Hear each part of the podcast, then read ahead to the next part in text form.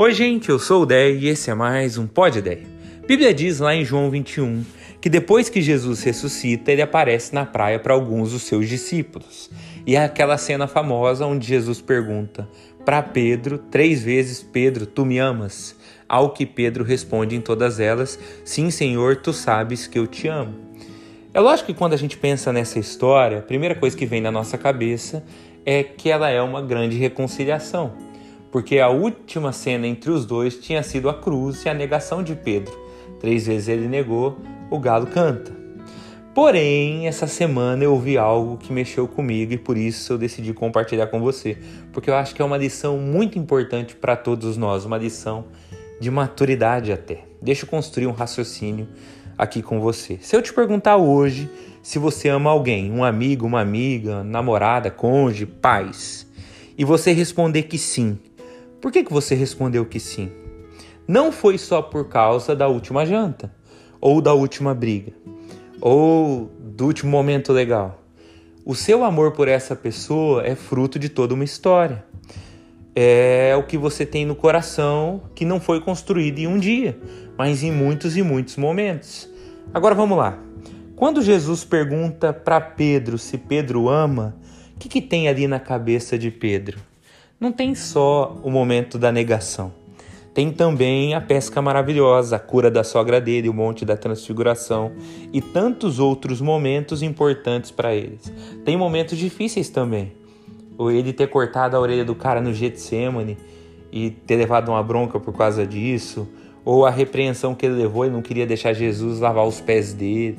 Mas tem um momento que existe na memória de Pedro que talvez seja o mais difícil.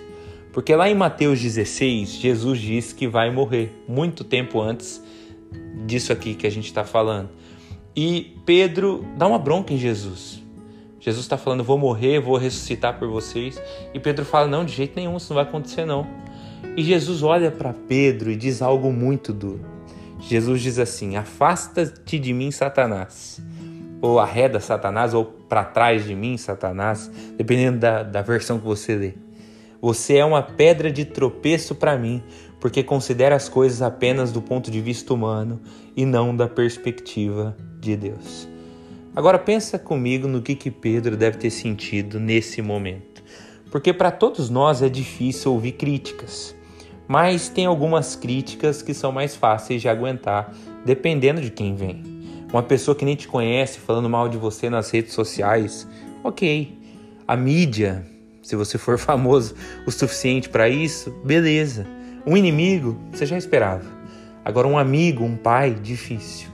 Agora imagina você ser chamado de Satanás por quem você mais admira no mundo, pelo seu mestre, pelo Messias, pelo próprio Deus. Pois agora pense que esse momento também estava na cabeça de Pedro quando ele responde que ama Jesus sim. Eu estou dizendo tudo isso para você para te perguntar: você ama o Deus que ajuda e abençoa, mas você também é capaz de amar o Deus que te repreende, o Deus que te corrige, o Deus que te chama atenção por coisas que você diz e faz, o Deus que te incomoda por hábitos que são destrutivos, ou o Deus que insiste em te livrar de situações e lugares que não fazem bem para você e não correspondem aos princípios que ele tem para tua vida. Você tem amor o suficiente por Deus para poder olhar para a porta que Deus fechou e repetir o que disse o salmista lá no Salmo 119: O sofrimento foi bom para mim, pois me ensinou a dar atenção aos seus decretos. Que hoje a gente reflita sobre tudo isso e que Deus nos ajude a entendermos as várias camadas do seu amor, porque a Bíblia diz que Deus repreende a quem ama. Então, esse momento duro de Jesus com Pedro foi simplesmente porque Jesus estava trabalhando em Pedro para que ele fosse alguém melhor, para que ele vivesse na perspectiva do alto e não só nas coisas terrenas. Ali é uma lição. Mas mesmo assim, Pedro consegue ver que também é amor. E esse é o desafio para mim e para você, que muitas vezes não percebemos isso por conta do que vivemos agora. Então, que Deus nos ajude, que nos faça maduros a esse ponto do amor que nós temos por Ele. É minha oração por mim, principalmente, e por você. Deus te abençoe. Tchau, tchau.